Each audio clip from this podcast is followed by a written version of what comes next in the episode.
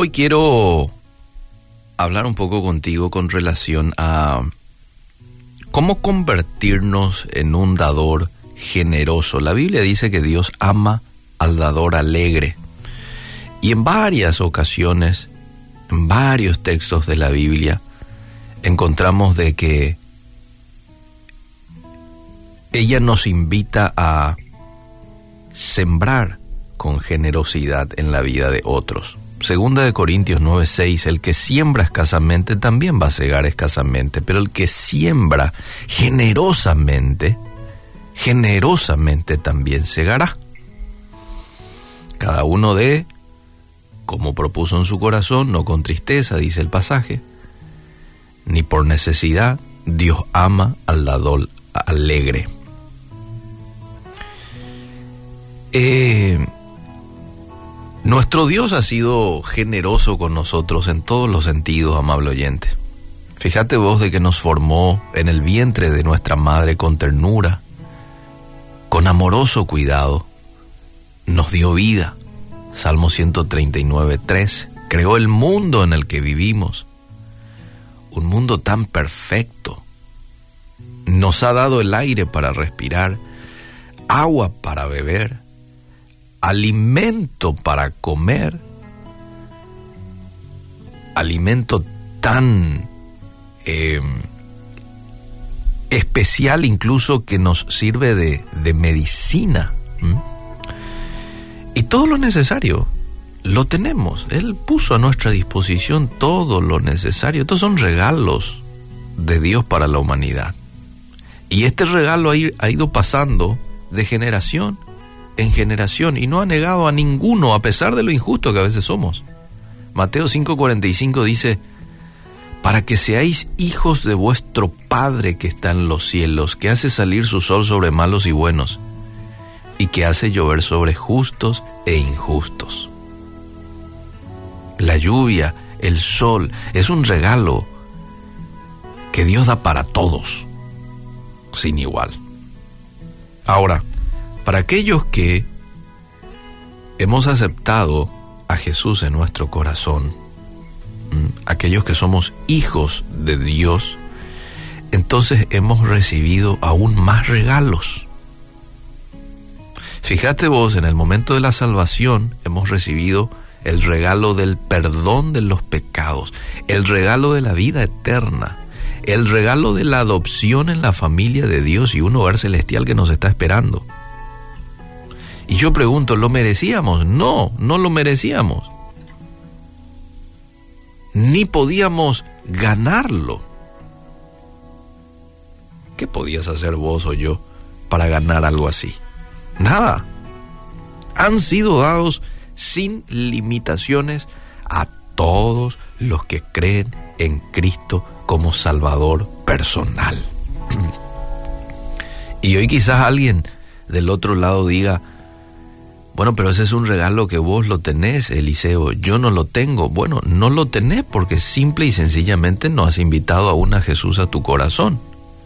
Porque si invitas a tu corazón a que Él sea parte desde hoy en tu vida, y ojo que no necesitas ir a algún lugar para hacer una oración como esa de invitación, eh, ni necesitas de la ayuda de nadie, vos lo podés hacer allí. Manejando, Jesús, yo te quiero conocer. Palabras sencillas como estas. Jesús, yo te abro la puerta de mi corazón para que entres, pongas orden a mi vida, perdones mis pecados, me limpies de toda maldad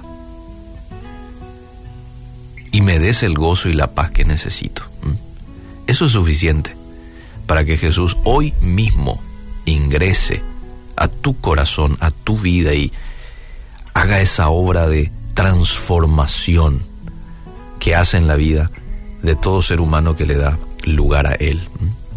Y si eso vos haces y con un corazón genuino, ¿sabes qué? Vas a recibir otro gran regalo del que ya he mencionado, la salvación, el perdón de los pecados, la vida eterna, la adopción en la familia de Dios, un hogar celestial. ¿Sabes qué otro regalo vas a recibir? Es el regalo del Espíritu Santo. Ay, ay, ay el Espíritu Santo que va a morar contigo que te va a ofrecer todos los días de tu vida guía, sabiduría, no por un tiempo limitado, no, hasta que Cristo regrese o hasta que vos vayas a encontrarte con Él. Va a estar siempre. Fíjate lo que dice Juan 14, 16. Yo rogaré al Padre, palabras de Jesús, y os dará otro consolador, porque los discípulos estaban medio tristes porque él ya se estaba yendo. Yo voy a rogar al Padre y les va a dar otro consolador, este ya el Espíritu Santo, para que esté con vosotros para siempre. Qué alegría me da saber de que el Espíritu Santo, el regalo, lo tengo aquí, pero al salir de la radio está conmigo en la calle, y está conmigo en la casa, y está conmigo en el mercado, y está conmigo en todas partes y prometió nunca dejarme. Mis queridos amigos, es tanto lo que se nos ha dado, ¿eh? Pero ¿cómo luchamos a veces por dar con generosidad? Nuestra naturaleza egoísta quiere conservar lo que tenemos.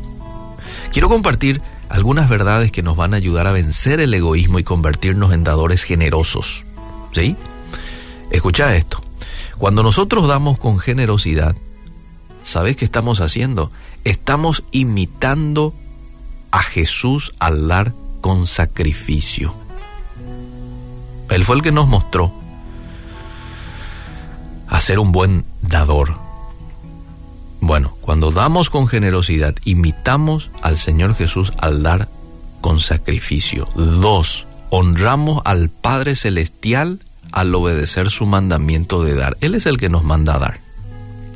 Tres, damos a Dios oportunidad para bendecirnos al compartir con otros. Estamos apretando la tecla que Él mismo nos mostró que está allí para recibir las bendiciones de Dios. Claro, mi motivación no necesariamente tiene que ser voy a dar para que Dios me dé. No, mi motivación tiene que ser el amor. El amor es aquel que entrega. Eh, cuando uno tiene amor, piensa en el prójimo. Y lo otro viene después, que Dios también te da y te da con creces aquello que vos diste.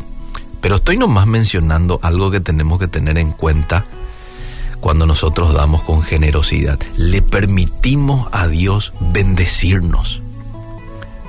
Y lo cuarto cuando nosotros damos con generosidad, expandimos su obra por medio de nuestro apoyo a la iglesia local. Ser una persona generosa, amable oyente, requiere un corazón que ame a Dios por encima de todo lo demás, una voluntad que esté sometida a Él y una mente que desee obedecer sus mandamientos. El Espíritu Santo, que nos ayuda a obtener la victoria sobre nuestro egoísmo, también nos va a transformar en alguien que encuentre placer en dar. Aquí es donde quiero llegar, a tener placer en dar, porque Dios ama al dador alegre. Que Dios nos ayude a poder ser hombres y mujeres dadores generosos. ¿Y cuánto hoy nuestra sociedad necesita? Cuando hablamos de dar, no necesariamente estamos hablando de dar dinero o bienes materiales. A veces podemos dar muchas otras cosas. Podemos dar de nuestro tiempo, podemos dar de nuestro talento, podemos dar de nuestros oídos para escuchar a alguien, podemos dar de nuestro conocimiento de algo ayudar a una persona, a una familia. Que Dios nos ayude, nos muestre a quién ayudar hoy y que lo podamos poner en práctica.